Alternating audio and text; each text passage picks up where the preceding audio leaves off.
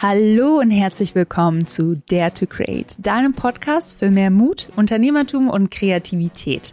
Mein Name ist Amy Sarah Carstensen. Ich bin Unternehmerin, Gründerin und CEO von Artnight, dem führenden Anbieter von Created Yourself Erlebnissen im deutschsprachigen Raum.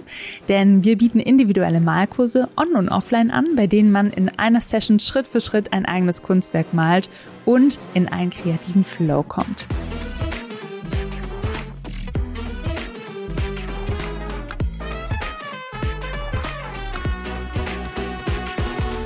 Kreativ zu sein bedeutet für mich, aktiv ins Tun zu kommen, Lösungen zu entwickeln oder Neues zu erschaffen. Also quasi das Gegenteil von reaktivem Handeln. Und mein Ziel ist es, mit allem, was ich tue, Kreativität zu fördern, als Vehikel für Fortschritt, Innovation und Wachstum im persönlichen, wirtschaftlichen sowie gesellschaftlichen Umfeld. Und deshalb hoste ich auch den Dare to Create Podcast, in dem ich mit VordenkerInnen, UnternehmerInnen und KünstlerInnen spreche, die persönliche Einblicke in ihre kreativen Flow geben und davon erzählen, wie sie wagen, machen, lernen und auch scheitern. Und ich bin der festen Überzeugung, dass in jedem Menschen, auch in dir, auch wenn du es gerade vielleicht nicht glaubst, unglaublich viel Kreativität steckt. Wir brauchen hin und wieder nur einen kleinen Schubs, etwas Inspiration, um diese tatsächlich umzusetzen und unser volles Potenzial auszuschöpfen. Und in der heutigen Podcast-Folge spreche ich mit niemand, sondern ich erzähle dir von meiner Erfahrung im Schweigekloster.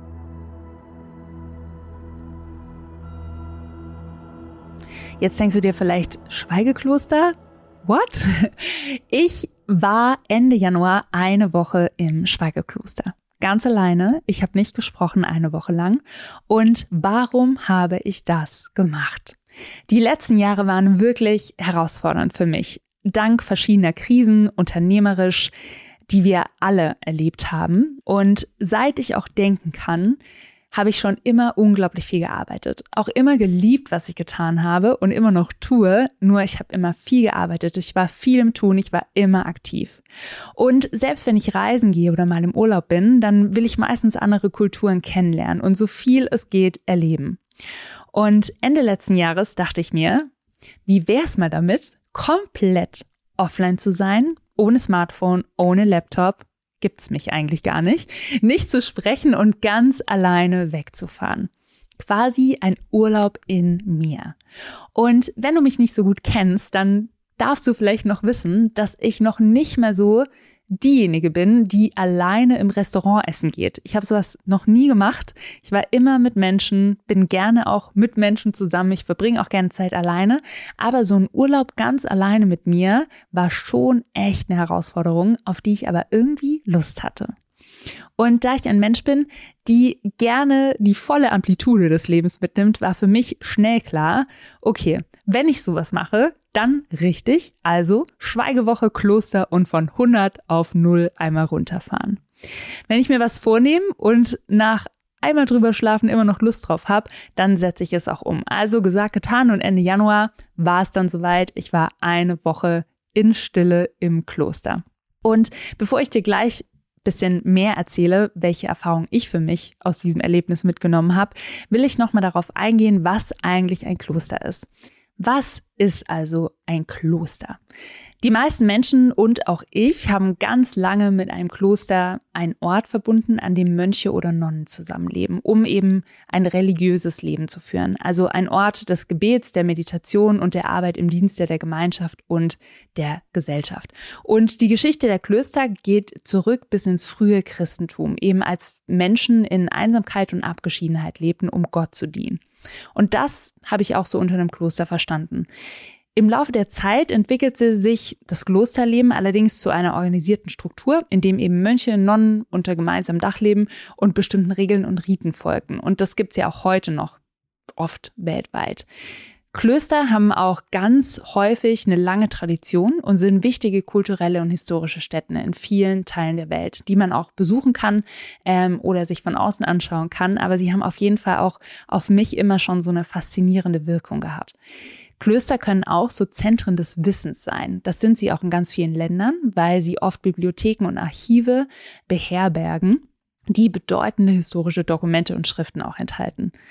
Und nach meiner Erfahrung jetzt in einem modernen Kloster würde ich sagen, dass ein Kloster ein Ort der Stille ist, der Abgeschiedenheit und dem Dasein im Moment. Ich verbinde jetzt mit einem Kloster auch körperliche Arbeit, geistliches Studium und ganz viel Gemeinschaft. Und vielleicht verstehst du unter einem Kloster was komplett anderes. Das möchte ich auf jeden Fall dir überlassen. Als ich mich dazu entschieden habe, eine Woche in Stille zu verbringen, habe ich viel recherchiert und mit Freunden gesprochen, die sowas schon mal gemacht haben. Und so viele sind es ehrlich gesagt nicht. Deshalb will ich dir jetzt mal so meine Top drei Optionen nennen, diese Erfahrung zu machen. Die erste Option ist ein zehntägiger Vipassana-Kurs. Da gehe ich gleich nochmal drauf ein. Die zweite Option ist eine Schweigewoche in einem modernen Kloster oder auch in einem traditionellen Kloster. Und die dritte Option ist ein Ort, an dem man selbst in Ruhe ja, und Stille einfach kommt. Und ich möchte dir mal alle drei Optionen ganz kurz erklären. Dann komme ich auch wirklich gleich zu meinem Erfahrungsbericht. Und zwar, was ist eigentlich Vipassana? Das haben nämlich die meisten meiner Freunde schon mal gemacht oder mir davon erzählt. Und wenn man so eine Schweigewoche erfahren möchte, dann ist so Vipassana das, was den meisten als ersten, als erstes in den Kopf kommt, ohne 100% zu wissen, was es eigentlich bedeutet. Also Vipassana bedeutet übersetzt klare Einsicht. Und Vipassana ist eine buddhistische Meditationspraxis eine der ältesten und ursprünglichsten übrigens, die eben dazu dient, das eigene Bewusstsein zu entwickeln und zu verfeinern, um die Realität klarer und objektiver wahrzunehmen. Also dich ein Stück weit von deinen Gedanken zu lösen in dir anzukommen und da so komplett in dich einzutauchen. Und in der Vipassana-Meditation wird eben durch gezielte Beobachtung des Atems ganz häufig und des Körpers so eine erhöhte Achtsamkeit entwickelt. Und es gibt eben sehr, sehr viele Einrichtungen, die zehntägige Vipassana-Kurse anbieten. Wenn ihr dann schon mal von so einer Schweigewoche gehört habt, dann geht die nicht nur eine Woche, sondern tatsächlich zehn Tage. Und man macht diesen Vipassana-Kurs oder dieses Erlebnis oft in Tempeln, zum Beispiel in Indien, Bali oder eben auch in Kloster oder klassischen Meditationszentren. Und eine gute Übersicht findet man auf dhamma.org, also d-h-a-m-m-a.org. Und das ist, wie gesagt, das, was die meisten meiner Bekannten und Freunde schon mal gemacht haben, die dann dort nicht sprechen durften, die eigentlich den ganzen Tag meditiert haben, wo man auch nicht lesen darf, wo man nichts aufschreiben kann. Und als ich darüber recherchiert habe, wollte ich erst eine Vipassana Schweigeauszeit nehmen. Das war aber alles ausgebucht und ich wollte es relativ kurzfristig machen. Das heißt, dann bin ich auf die zweite Option gestoßen und zwar ein modernes Kloster. Ich war im Kloster Gut Saunsdorf, das ist in der Nähe von der Hansestadt Wismar, also gar nicht so weit von Berlin entfernt, wo ich lebe. Und das Kloster bezeichnet sich selbst eben als modern. Das bedeutet so viel, dass die sich eben von konfessionell veralteten Strukturen befreit haben. Das Kloster, das ist ein altes Gutshaus, welches umgebaut wurde und dort leben eben viele Menschen in Gemeinschaft, führen dieses Kloster auch zusammen und davon gibt es wirklich einige in Deutschland.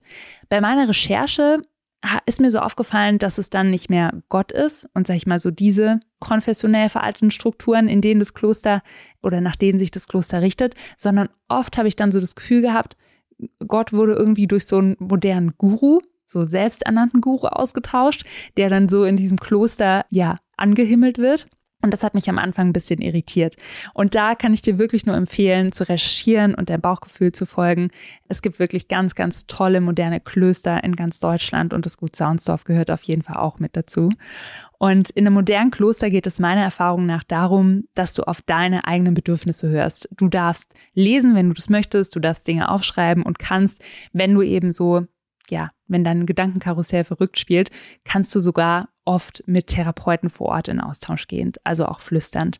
Ich habe auch gehört, es ist auch möglich bei einer Vipassana-Auszeit. Also in Stille bedeutet, ja, du sollst eigentlich nicht sprechen und sollst in dich kehren. Wenn es aber notwendig ist, dann kannst du auch gerne mal kurz flüstern und eine Frage stellen. Das ist nämlich häufig sinnvoller, als dann irgendwie eine Stunde dir zu überlegen, wie du jetzt was machst. Und die dritte Option, also jetzt habe ich einmal Vipassana genannt, dann habe ich ein modernes Kloster genannt und die dritte Option ist eben ein eigener Ort der Stille, weil ich kenne auch einige, die einfach selbst die Entscheidung getroffen haben, zum Beispiel ein Haus in den Bergen zu mieten oder mehr, wo immer auch du dich wohlfühlst.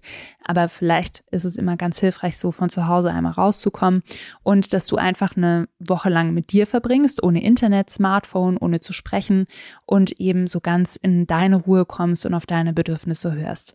Als ich das machen wollte, gab es also drei Optionen, wie Passana, es war alles ausgebucht, ein modernes Kloster oder eben ähm, das ganze Thema selbst in die Hand zu nehmen.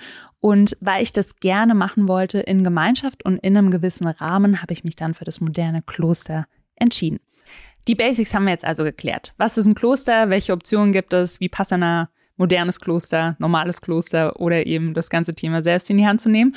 Und jetzt möchte ich einmal auf meinen persönlichen Erfahrungsbericht eingehen. Ich habe die meisten Fragen zum Thema gesammelt und werde jetzt so Step by Step einige Fragen erstmal noch beantworten, die mir einfach die meisten Menschen in meinem Umfeld gestellt haben zu so einer Schweigewoche.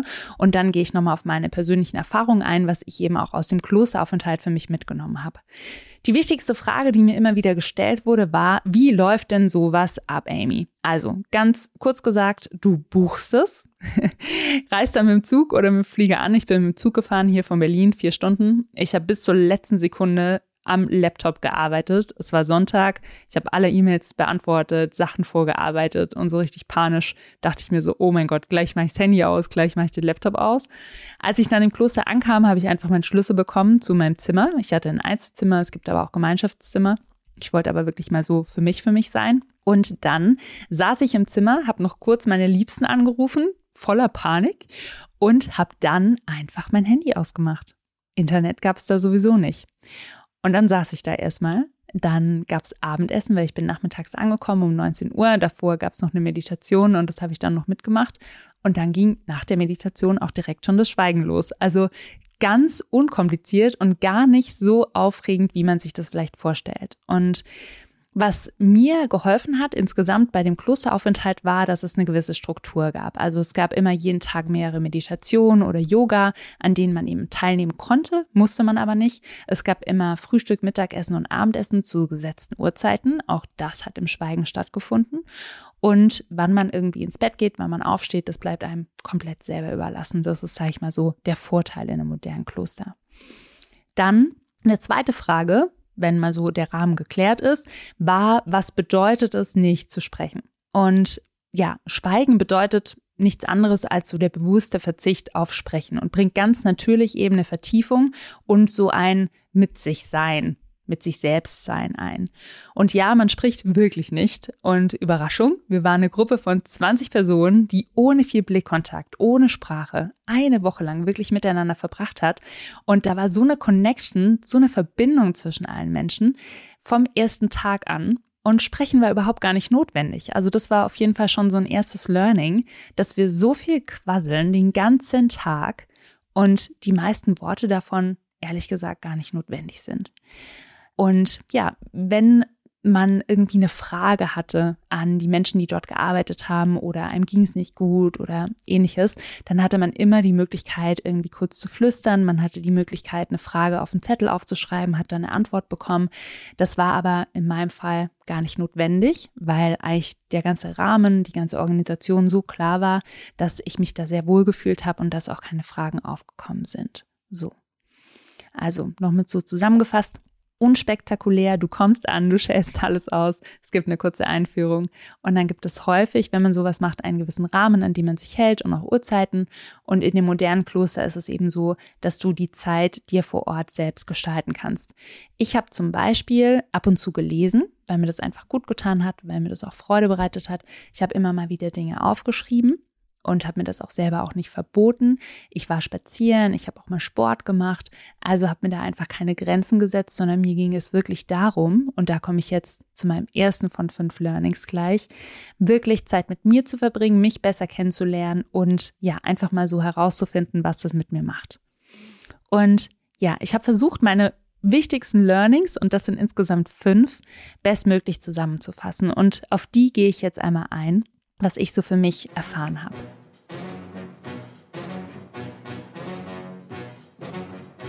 Der erste Punkt ist, tatsächliche Bedürfnisse sind wahrnehmbar.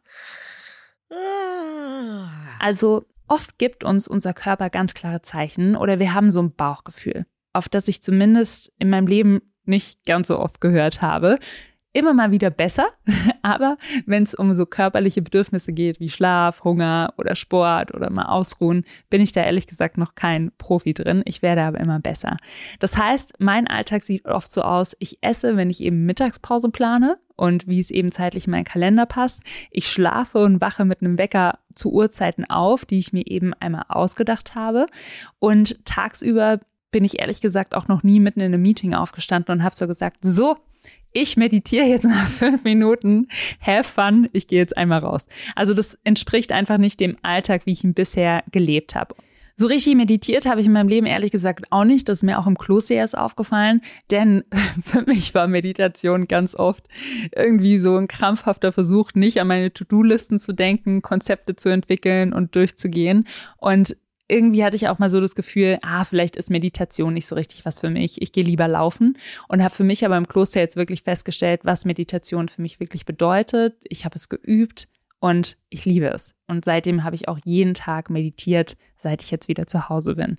Also, wenn jemand so Schwierigkeiten hat, in die Meditation richtig reinzukommen, dann finde ich, ist auch so eine Schweigewoche ein total toller Kick-off, um das einmal zu lernen. Zurück zu den Bedürfnissen. Den Alltag, wie ich ihn lebe, leben wahrscheinlich ganz, ganz viele Menschen. Und wenn du vielleicht noch Kids zu Hause hast, dann sieht der Alltag noch mal ein bisschen aufregender und wilder und fremdbestimmter aus als bei mir.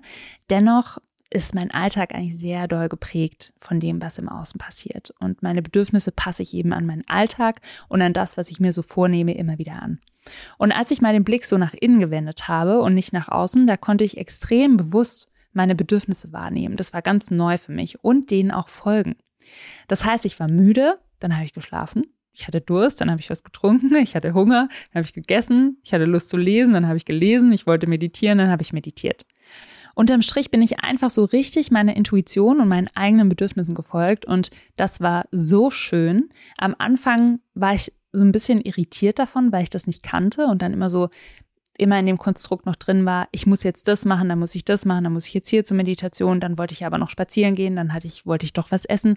Und sobald ich mich davon gelöst habe, und es ging eigentlich nach Tag eins, war das einfach so cool, das zu machen, wonach ich mich gefühlt habe.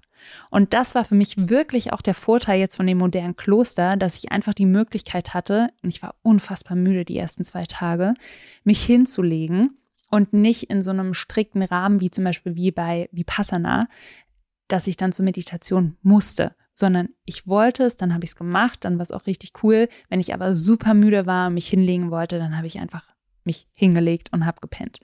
Die Woche hat mir gezeigt, dass unsere eigenen Bedürfnisse sehr wohl wahrnehmbar sind, wenn wir auf sie hören und wenn wir auch Raum für diese Bedürfnisse geben. Und im Alltag ist es oft nicht umsetzbar, denken wir.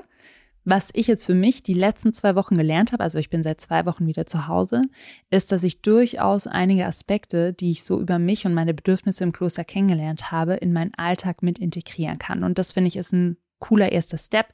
Das heißt, seit ich im Kloster war, nehme ich mir Zeit zu meditieren. Ich mache jeden Tag Sport und bewege meinen Körper, weil mir das auch aufgefallen ist, wie wenig ich das eigentlich tue oder wie ich dann irgendwie so eine Stunde zu einem Sportkurs hetze und höre jetzt da viel, viel mehr auf meinen Körper, auf welche Bewegung ich auch irgendwie Lust habe und was mir gerade in dem Moment gut tut. Ich esse anders. Ähm, und das sind alles so kleine Dinge, die sehr, sehr persönlich sind, die man aber einfach mal wieder kennenlernt, wenn man sich so die Zeit für sich und auch seine eigenen Bedürfnisse nimmt. Das war mein erster Punkt. Der zweite Punkt ist, und das war eine krasse Erkenntnis, ich wusste das schon davor, aber so richtig wusste ich es doch nicht. Und zwar, jeder von uns konstruiert eine eigene Realität. That's what I'm talking about. Was meine ich damit? Oft denken wir etwas, wir erfinden, Geschichten, ehrlich gesagt. Wir erfinden in unseren Gedanken ganz viele unterschiedliche Konstrukte, Zusammenhänge und diese Gedanken, die wir denken, den ganzen lieben langen Tag lang, die müssen überhaupt nichts mit der Realität zu tun haben. Das machen wir alle, jeden Tag. Jeden Tag konstruieren wir unsere eigene Realität. Und die Schnipsel an Informationen, die wir eben konsumieren, packt unser Hirn gefühlt einfach beliebig zusammen und kreiert was ganz eigenes daraus. Und ein gutes Beispiel ist, darüber habe ich mit unterschiedlichsten Menschen jetzt die letzten Tage immer wieder gesprochen, ist, wenn man zum Beispiel träumt, dass der Partner einen betrogen hat. Da wacht man erstmal auf und unser Unterbewusstsein kann Realität und Traum gar nicht voneinander unterscheiden. Das heißt, ich hatte das auch schon, ich bin stinksauer aufgewacht, ne? Dann liegt der Typ neben mir, total aggro, und denkt mir so, was soll das? Und habe auch die ganzen Emotionen, als wäre es Realität. Und das lassen wir unserem Partner natürlich auch spüren. Und es kann manchmal Minuten oder Stunden dauern, bis wir so dieses doofe Gefühl von diesem Traum wieder loslassen. Und nichts anderes passiert, wenn wir einen doofen Gedanken denken oder uns irgendwas ausdenken, unser Verstand uns halt irgendwie einen Streich spielt. Und das kann zum Beispiel sein, wenn wir bei der Arbeit denken, dass ein Kollege mit Absicht etwas getan hat, um uns eins auszuwischen. Oder dass die Chefin mal wieder mir etwas Böses tut, was ganz Schlimmes zu verheimlichen hat und mir Informationen vorenthält. Also vielleicht kennst du diese Stories, die du dir selbst kreierst, auch immer wieder. Und was das emotional mit einem macht. Also man denkt irgendwas, man erfindet quasi eine Geschichte und dann fühlt man sich auch tatsächlich so. Und es gibt eine Methode, das habe ich in der Woche ganz oft einfach geübt von einer ganz tollen Amerikanerin, die heißt Byron Katie. Und sie hat wirklich ihr Leben transformiert, indem sie tagtäglich ihre insbesondere negativen Gedanken einfach challenged. Und die Methode heißt The Work. Ich gehe jetzt gar nicht so tief darauf ein, das kannst du einfach googeln, wenn es dich interessiert. Und sie sagt, sie challenged einfach diese Gedanken oft mit vier Fragen. Und die ersten beiden finde ich besonders spannend. Die erste Frage ist, ist das wahr? Das heißt, wenn du sagst, oh, ich bin total sauer auf meinen Partner, weil die oder er hat mich irgendwie betrogen, dann sagst du so, ist das wahr? Nein. Oder das Beispiel mit der Chefin. Ist es wahr, dass deine Chefin dir absichtlich Informationen vorenthält und irgendwas Schlimmes im Schilde führt? Ist es wahr? Im Gefühl sagen wir ganz oft auch ja beim Beantworten dieser Frage. Bei der zweiten Frage die Byron Katie dann stellt, ist, kannst du mit absoluter Sicherheit wissen, dass das wahr ist. Und da kommt man schon selber ins Straucheln. Weil häufig das, was wir irgendwie denken, ist im ersten Moment so, ja, das fühlt sich so an, das ist so. Und im zweiten Moment, wenn wirklich mal jemand fragt, so kannst du mit absoluter Sicherheit wissen, dass es so ist, dann ist die Antwort häufig nein. Und wenn du dir ein paar Mal die Frage noch weiter stellst, dann ist sie zu 99 Prozent nein. Das heißt, wenn du einen doofen Gedanken hast, dann kannst du ganz oft feststellen, dass es einfach von dir eine kreierte Realität ist und nicht mit, nichts mit der tatsächlichen Realität wahrscheinlich zu tun hat und du auch nicht mit hundertprozentiger Sicherheit sagen kannst, dass das, was du denkst, wahr ist. Und das war wirklich ein krasser Gamechanger, so mal eine Woche lang meine Gedanken zu challengen. Und insbesondere in den ersten zwei Tagen in der Stille sind meine Gedanken quasi mit mir durchgebrannt. Also ich habe alles in Frage gestellt ich war wütend, ich war traurig, ich habe mich so richtig schön in die Scheiße reingesteigert, in meine eigenen Geschichten reingesteigert, bis ich immer wieder diese äh, Übung gemacht habe und für mich so festgestellt habe, ich bin nicht das, was ich denke.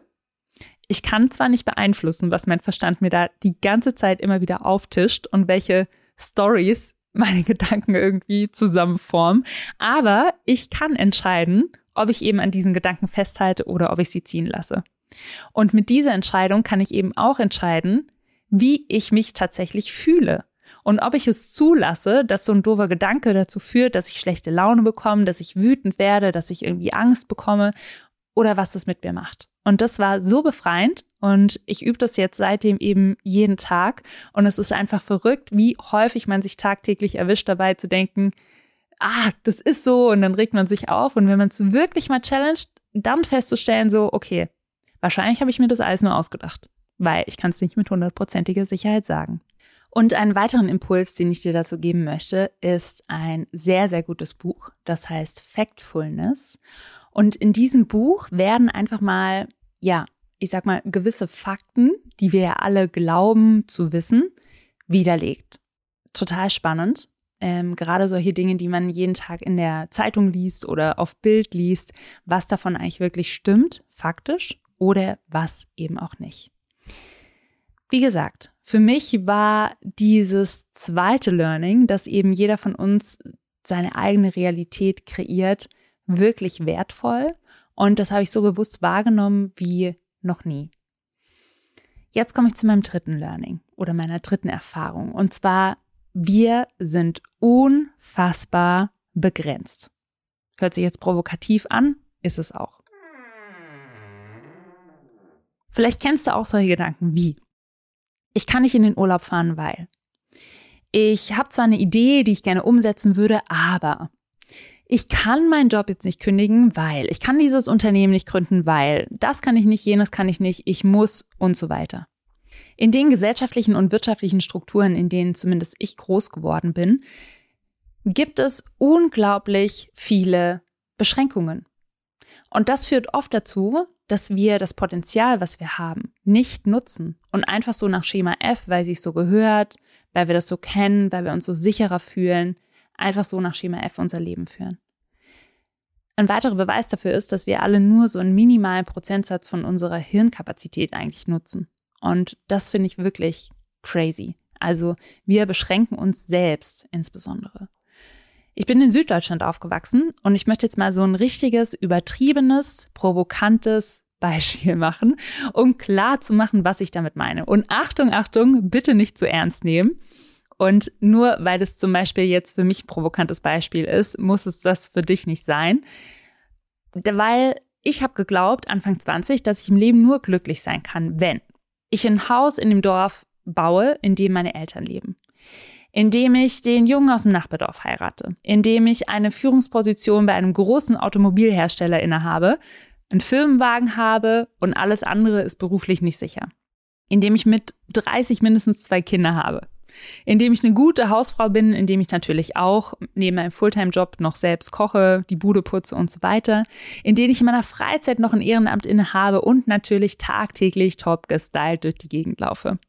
So war so meine Vorstellung Anfang 20 von einem glücklichen Leben und von einem erfüllten Leben. Und ich möchte mal einen Aspekt aus den Sätzen, die ich gerade genannt habe, rausnehmen. Und diese Übung kannst du wirklich mit allen Überzeugungen machen, die ich gerade genannt habe. Ich nehme mal ganz provokantes Beispiel der Berufswahl. Ich muss eine Führungsposition bei einem großen Konzern innehaben, alles andere ist nicht sicher.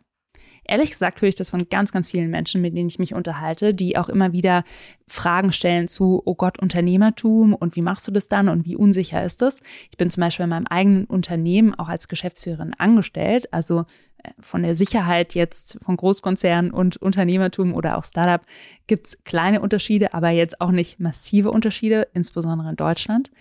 Und meines Erachtens ist so diese Ansicht, nur ein Job in einem Konzern ist sicher unglaublich begrenzt und beschränkt. Warum? Es gibt so viele Berufe weltweit, dass es keine Anzahl gibt, wie viele es tatsächlich sind. Und wieso glauben wir tatsächlich, dass wir Anfang 20 eine Entscheidung treffen müssen für einen Beruf, den wir unser Leben lang ausüben müssen? Warum? Es gibt so viele Länder weltweit, wo es gang und gäbe ist, dass man später im Leben noch mal was komplett anderes studiert, einen anderen Beruf erlernt, eine Ausbildung macht. Es gibt Länder, da gibt es so etwas wie Rente nicht. Und ehrlich gesagt kenne ich wenige Menschen, die wirklich ihre Berufung leben, ihre Berufung nachgehen und mit 60 aufhören wollen, das zu tun. Sondern die tun einfach ihr Leben lang das, wofür sie brennen. Und hören auch auf ihre Bedürfnisse, da komme ich wieder zu Punkt 1, in welchem Rahmen sie das tun. Und auch in einem Großkonzern beispielsweise in Deutschland kann von einem Tag auf den anderen Mitarbeiter können entlassen werden und du kannst auch deinen Job verlieren.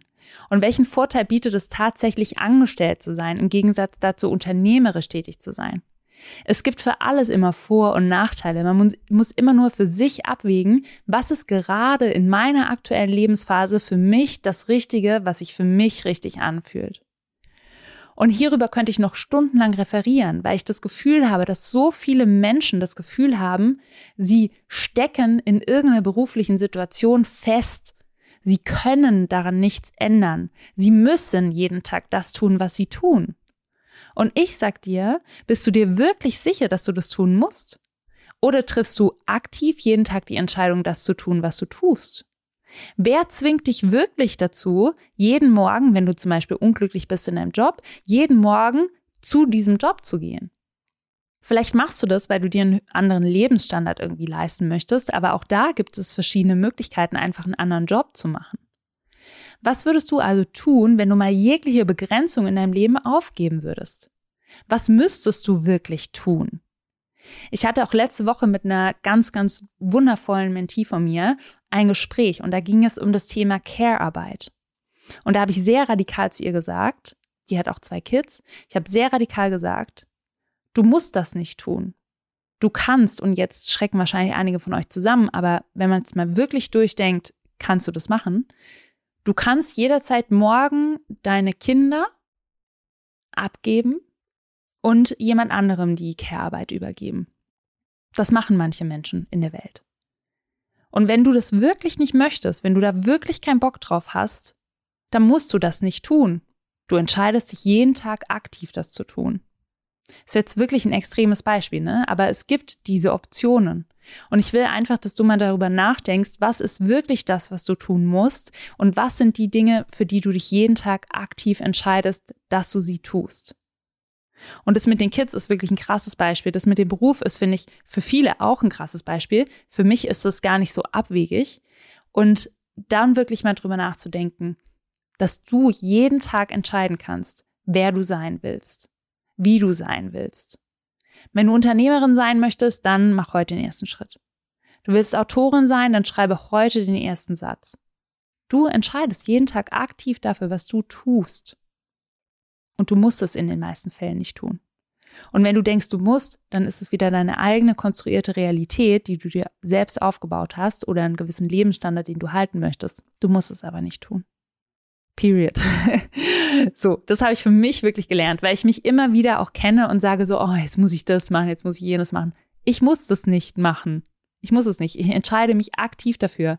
Und auch wenn es mir keinen Spaß macht, dann habe ich trotzdem aktiv die Entscheidung getroffen. Also bin ich auch diejenige, die aktiv daran was verändern kann. Und jetzt komme ich zu meinem vierten Punkt. Versuche nicht irgendwas zu tun, sondern tue es. Es war auch ein Learning. You can do it. Ich habe jahrelang versucht, irgendwie Yoga zu machen oder zu meditieren, weil ich dachte so, es kürze ich jetzt. Und ich habe im Kloster aufgehört zu versuchen zu meditieren und habe es einfach getan, ohne darüber nachzudenken. Und es war so eine coole Erfahrung und ich will es in meinem Leben nicht mehr missen. Und dieses Versuchen, nicht irgendetwas zu tun, tue es, passt auch wirklich gut zu meinem letzten Punkt, der Beschränktheit der Menschen. Denn die meisten Menschen sind ganz häufig damit beschäftigt, etwas zu versuchen, anstatt es zu tun. Und für mich ist ein auf die Wahl, die Entscheidung, die Tat gegründetes Leben, ein bewusstes Leben. Das heißt, wenn ich mit Menschen darüber spreche, was für mich auch Kreativität bedeutet, dann bedeutet das für mich wirklich kreativ zu sein und nicht reaktiv zu sein. Let's do it! Schreib dir mal die beiden Wörter auf. Kreativ, reaktiv. Das sind sieben exakt gleiche Buchstaben. Und in der Tat etwas völlig anderes. Und das ist übrigens in den meisten Sprachen so. Creative, reactive. Gleiche Buchstaben, nur andere Reihenfolge. Creativo, reactivo auf Spanisch. Gleiche Buchstaben, nur andere Reihenfolge. Wenn wir versuchen, etwas zu tun, dann sind wir oft reaktiv. Oder wir machen es gar nicht aufgrund irgendwelcher Gründe, die wir uns ausdenken. Wenn wir kreativ sind, dann kommen wir ins Tun, dann erschaffen wir wirklich was. Und gerade in Deutschland wünsche ich mir sehr, dass wir mehr ins kreative Tun kommen. Deshalb ist es auch mein Ziel, Kreativität zu fördern als Vehikel für Fortschritt, Innovation und Wachstum. Im persönlichen, wirtschaftlichen sowie gesellschaftlichen Umfeld. Überall. Und überleg dir selbst mal, wann versuchst du etwas und wann tust du es tatsächlich? Ich habe zum Beispiel ganz lange ja versucht zu meditieren. Im Kloster habe ich es tatsächlich getan. Ich habe ganz lange versucht, beruflich auch gewisse Dinge zu tun, bevor ich sie wirklich getan habe. Und das soll für dich ein Anstoß sein, darüber nachzudenken, es eben zu tun und nicht nur darüber nachzudenken oder es zu versuchen. So, ich habe jetzt schon vier Punkte genannt die ich für mich im Kloster so mitgenommen habe. Der erste Punkt ist, tatsächliche Bedürfnisse sind wahrnehmbar. Also wenn wir da wirklich mal darauf hören, dann nehmen wir wirklich wahr, was unser Körper braucht, was auch irgendwie unser Geist braucht, die Entspannung braucht oder eben auch nicht. Der zweite Punkt war, jeder von uns konstruiert eine eigene Realität. Das finde ich ist so kraftvoll, wenn man sich dem wirklich mal bewusst wird und immer wieder seine eigenen Gedanken auch challenged. Mein dritter Punkt war, wir sind unglaublich begrenzt mit der Motivation, mal darüber nachzudenken, wo du dich selber irgendwie begrenzt, beschränkst und was du vielleicht alles noch tun kannst. Der vierte Punkt ist, versuche nicht irgendwas zu tun, tue es. Und der fünfte Punkt, und das ist mein letzter Punkt, ist, genieße alles, brauche nichts. Das ist mit der wichtigste.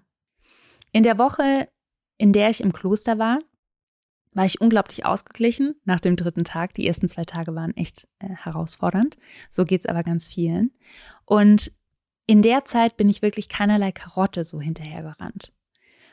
Und ich habe so wenig gebraucht. Und die gleiche Erfahrung habe ich schon mal gemacht, und zwar als wir letztes Jahr von Portugal nach Spanien ein Stück auf dem Jakobsweg gewandert sind. Und da ist jetzt gar keine irgendwie Wanderung auf dem Jakobsweg oder Woche im Kloster dafür tatsächlich notwendig, sondern wirklich mal so ein bewusster Check-in mit dir selbst, was du wirklich brauchst. Denn wir glauben in unserem Alltag ganz oft, dass wir ganz, ganz viele Dinge brauchen. Ich brauche eine größere Wohnung. Ich brauche den neuen Mantel. Ich brauche den Matcha Latte mit Hafermilch. Ich brauche mehr Geld. Und dann bin ich glücklich. Dann gründe ich endlich das Unternehmen. Dann mache ich endlich die Ausstellung. Dann reise ich endlich nach Kanada. Dann gründe ich endlich eine Familie. Und so weiter und so fort.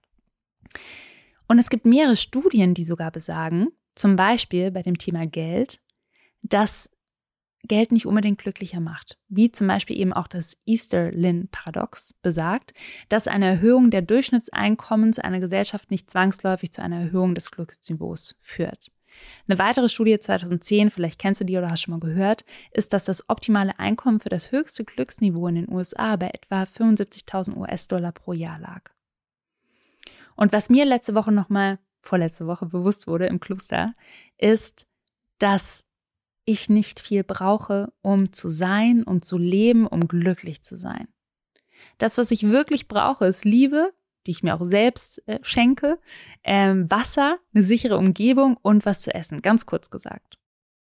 Und wenn ich mit dieser Einstellung eben durch meinen Alltag gehe, genieße ich das, was ist, so viel mehr, anstatt darüber nachzudenken, was ich noch nicht habe oder was ich brauche ich bin ganz anders dankbar für mein eigenes Leben.